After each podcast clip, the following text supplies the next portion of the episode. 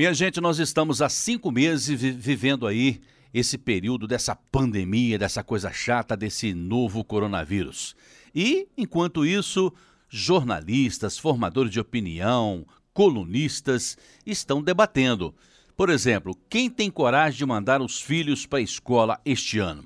Muitas pessoas perguntando, e uma leitora escreveu: mesmo que prefeituras e Estado anunciem o retorno das atividades, o que não ocorreu, Leitor, pelo menos na maioria dos estados, não, até agora, leitores afirmam que os filhos continuarão em casa até haver segurança comprovada quanto à pandemia.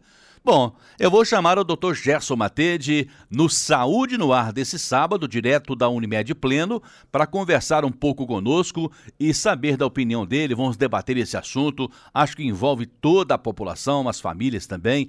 Médico de família, Dr. Gerson Matede, seja muito bem-vindo ao Jornal em Dia com a Notícia.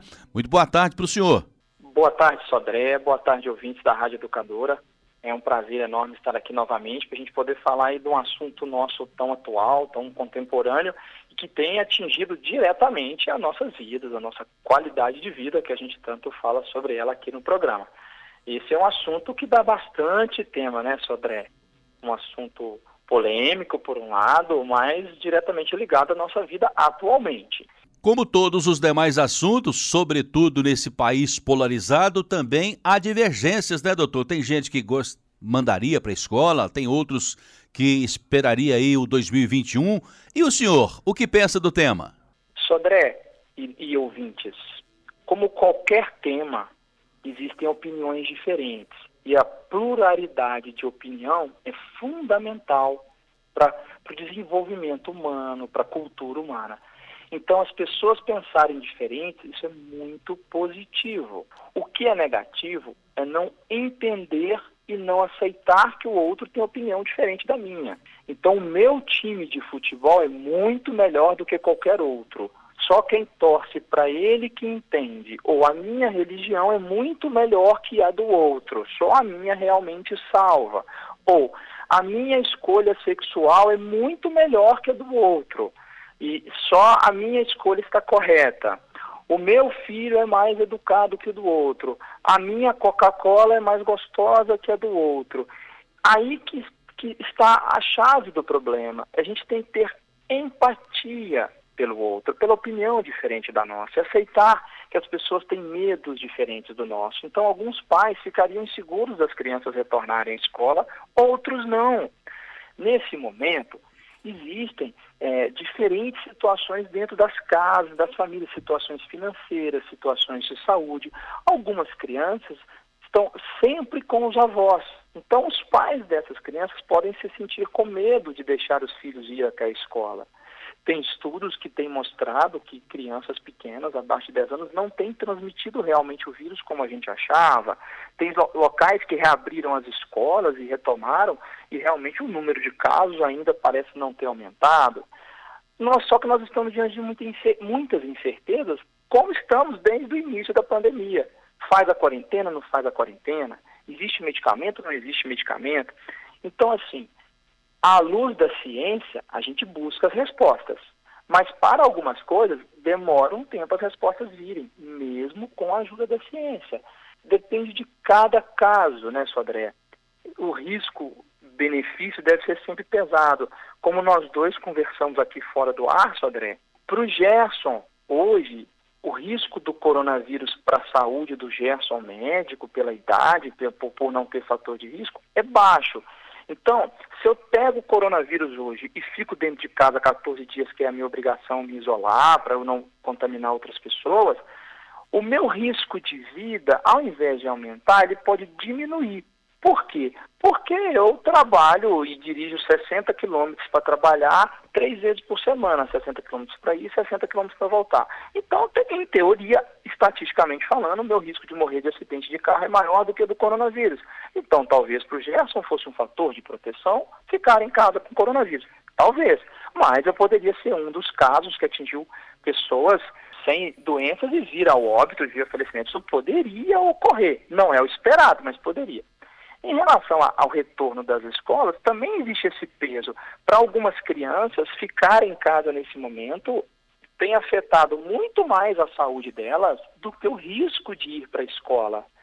Mas aí cada caso é um caso. O pai que vai levar pode ter uma doença grave e não pode ficar se expondo para levar a criança. Então a gente tem que ter empatia com aqueles que pensam diferente e entender que isso faz parte da natureza humana e construir ideias e debater as ideias de forma construtiva e não debater pessoas e não agredir pessoas, e sim contrapor ideias, e não existe nenhum problema das pessoas pensarem diferentes, e quando alguém contrapõe a minha ideia, isso é muito positivo para que eu adquira novos conhecimentos, seja no campo político, que anda muito polarizado no nosso país nos últimos anos, as pessoas têm menos interesse de ouvir a opinião do outro e aprender, elas têm mais interesse de impor a sua opinião o Mário Sérgio Cortella, que, que, de vez em quando brinca que existem muitos cursos de, de oratória, deveriam ter mais cursos de escutatória. Aprenda a falar em público. Será que não está na hora da gente aprender a ouvir em público também?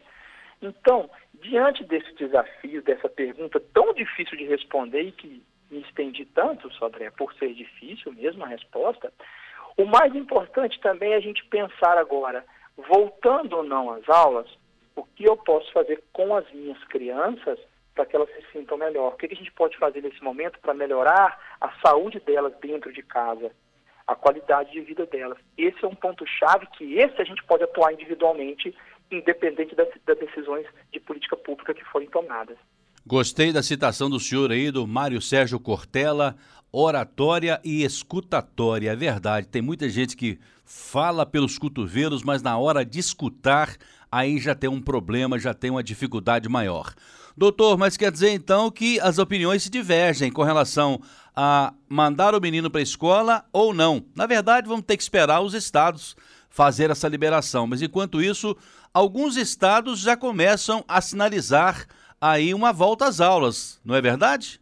Sim, Sodré, alguns estados sim estão iniciando o retorno às aulas.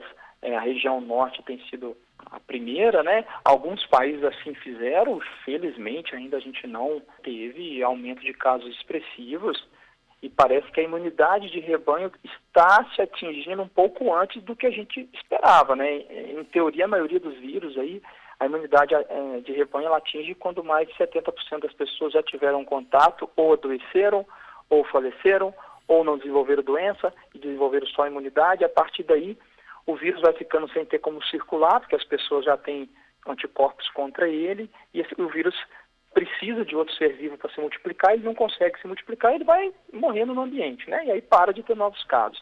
É, então, assim, tem alguns locais que estão planejando mais cedo. E aí eu acho que é individualizar, né? Cada cidade pensar como está a sua situação, né? Está uma explosão de novos casos, realmente retornar às aulas pode ser algo de muito risco. Agora, está em, está em grande regressão de casos, em grande evolução para a passagem do pico do problema. Aí a gente tem que começar a pensar nos outros problemas que a quarentena nos impôs e ir tentando resolvê-los. Um dos problemas é a situação das crianças em casa nesse momento.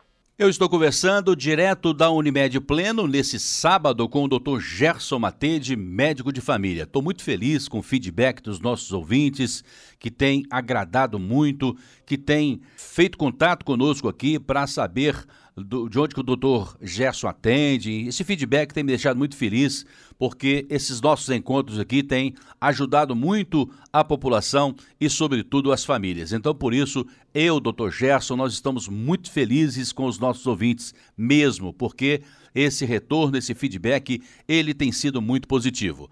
Doutor Gerson, na qualidade de médico de família, então por enquanto, aqui nós estamos em casa. Por enquanto, o estado de Minas não liberou ninguém para voltar às aulas, pelo menos presenciais, não. E aí, como é que devemos nos comportar em casa? Por que casa cheia? É, é meio desconfortável, todo mundo acorda, vai para a cozinha tomar café e aí começa a ficar meio que tô vendo a sua cara todo dia, o dia inteiro. É preciso um pouco mais de tolerância, doutor Gerson, um pouco mais de amor ao próximo, escutar mais e falar menos. O que, que tem que fazer nesse momento para que a harmonia possa prevalecer dentro do lar, dentro de uma casa, entre os membros da família? Pois bem, Sandra, é aí que está a chave né, da discussão de hoje, que a gente mais pode ser produtiva, né? para que a gente melhore a harmonia da casa, para que a gente melhore a situação de conviver demais, tem que aprender a ouvir o outro, né? E aí, entrando no que a gente falou da citação do Cortella, que na verdade é um texto do Rubem Alves, né? E que ele cita esse texto do Rubem Alves de aprender sobre escutatória. Então, assim, aprender a ouvir o outro dentro de casa, aprender a entender os detalhes e as nuances do outro. Cada um tem a sua forma, a sua linguagem é, de demonstrar amor. Então, às vezes, para mim, amor é a minha esposa lembrar de uma data importante. É, para ela, amor é eu dar um beijo no rosto, é eu fazer o toque, o carinho, ou, ou eu preparar uma comida para ela. Então, assim, para cada pessoa tem um, um, formato de demonstrar amor. E a gente tem que buscar entender os dos outros, inclusive das próprias crianças. Como a criança tem é, se expressado. A gente tem que lembrar que a criança, em alguns momentos, ela é um adulto pequenininho, em outros não. Então, o cérebro da criança é um pouco diferente do adulto. Ele é um cérebro mais primitivo. Ele está começando a se desenvolver. E o cérebro primitivo, ele externa mais, ele vivencia mais as coisas instintivas. Por exemplo, a fome, as atividades fisiológicas, o, o ir ao banheiro, a raiva, a alegria extrema. Então, a criança, ela extrapola a alegria dela extrema sem vergonha. Nós adultos, às vezes, no momento de alegria extrema, a gente fica se contendo para não extravasar a nossa alegria. Que também não seria problema fazer isso, mas a gente acaba se tolhindo em função de conceitos sociais. A criança está aprendendo esses conceitos sociais e está aprendendo a lidar com, com o mundo que, que, que a cerca, com as coisas que ela vai tendo contato. Então, quando ela é frustrada, quando ela pede algo e não é atendido, ela ainda não sabe entender perfeitamente que tem momentos que a gente tem que se frustrar, que a gente não vai ter aquilo que a gente quer, e ela reage de forma primitiva. Por exemplo, papai, eu te odeio. Papai, eu não quero você mais. Mamãe, eu não te amo. É óbvio que essa criança, essa criança ama os pais, ela quer os pais, ela não odeia os pais, ela só está extravasando uma frustração de uma forma inocente e primitiva. E aí cabe a nós entendermos isso e pensar o que eu vou fazer diante desse fato. Se eu entender que a criança tem um cérebro primitivo e a partir daí eu vou ser totalmente permissivo com ela, não, ela pode fazer o que ela quiser porque ela é criança, essa criança não vai entender limites. Esse cérebro ele não vai ser moldado para se tornar cada vez um cérebro com um racional mais desenvolvido, com uma psique, uma psicologia do cérebro mais desenvolvida. Então eu tenho sim que impor limites. Então eu tenho que estabelecer regras, eu tenho que estabelecer tempos, mas eu posso fazer isso de forma empática, entendendo a criança, abaixando para conversar com ela. Essa é uma estratégia de meio termo, de nem ser tão permissivo e nem o oposto, de ser excessivamente autoritário. Existem conceitos de criação de séculos de que o autoritarismo e a punição, eles funcionam. De fato, Sodré, uma criança que é punida e que é excessivamente tolhida em tudo com autoritarismo, vai ser uma criança que vai ter um comportamento submisso. Ela vai ter um comportamento que para algumas pessoas pode ser exemplar. Só que esse comportamento veio através do medo. E medo gera ansiedade, e medo gera insegurança. Então, como vai ser esse adulto no futuro? Como essa criança vai se portar diante do mundo quando for adulta? Ela pode se tornar extremamente insegura, com dificuldades de se relacionar com as pessoas. Então, a gente tem que achar um meio termo entre fazer o que a disciplina positiva é, chama de disciplina positiva. É uma educação em que eu entendo o contexto da criança e nessa história, o mais racional da história é o adulto. Então, o adulto que tem que trabalhar o ambiente para que a criança mude. E não a criança trabalhar, pois o cérebro dela está em desenvolvimento, ela está aprendendo, ela é reflexo do mundo que ela vive. Se ela ouve gritos em casa, ela vai gritar. Se os pais estão gritando um com o outro, a criança vai reagir como ela aprende. Uma mãe ou um pai que está sempre relatando uma dor de cabeça, quando a criança quer chamar a atenção, ela fala que está com dor de cabeça né? Porque o, o, ato de adoecer inspira cuidados. Então, eu tenho um ganho secundário quando eu adoeço. As pessoas cuidam de mim. Então, eu me sinto bem na condição, às vezes, de adoecido. A criança se, ela copia, ela se espelha nisso para ter atenção. Quando ela demonstra agressividade ou comportamentos desafiadores, é porque normalmente ela quer atenção. E atenção de qualidade. Então, se eu estou com meu filho, eu devo estar só com ele. Que sejam 15, 20 minutos ou meia hora e depois eu faço as tarefas da casa. Agora, se no tempo que é para eu estar só com ele, eu estou ao mesmo tempo mexendo no fogão, ao mesmo tempo mexendo no celular, esse é um grande inimigo da educação das crianças. Porque o pai não presta atenção na criança porque está no celular e quando ele quer sossego, o que ele faz? Ele dá o celular para a criança, para a criança passar tempo. Uma criança ou um adolescente com menos de 14 anos e aí num limiar de até 12 anos, não deveria ter celular, Sodré. Ela deveria no máximo ver o celular por um período aí de, de uma hora com a supervisão dos pais. Porque ela não sabe o conteúdo da internet que ela pode ver ou não. Então, e é um excesso de estímulo, estímulo luminoso, estímulo de informação, estímulo de propaganda.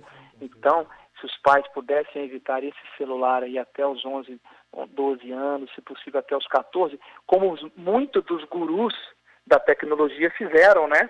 Tem reportagem relatando há pouco tempo atrás que o filho do Bill Gates, criador do Windows, só deu um tablet para o filho, um celular, depois dos 14 anos. O Steve Jobs, inventor do iPhone, o primeiro que o filho teve foi por volta de 14 anos. Então, será que por quê, né? porque tem esse excesso de estímulo e a criança também ela não tem atenção de outros seres humanos, ela fica só naquele celular ali. E todo ser humano precisa de atenção, nós estamos vendo isso, a gente precisa de contato humano, a quarentena está mostrando isso para gente. A gente precisa um do outro e a criança não é diferente.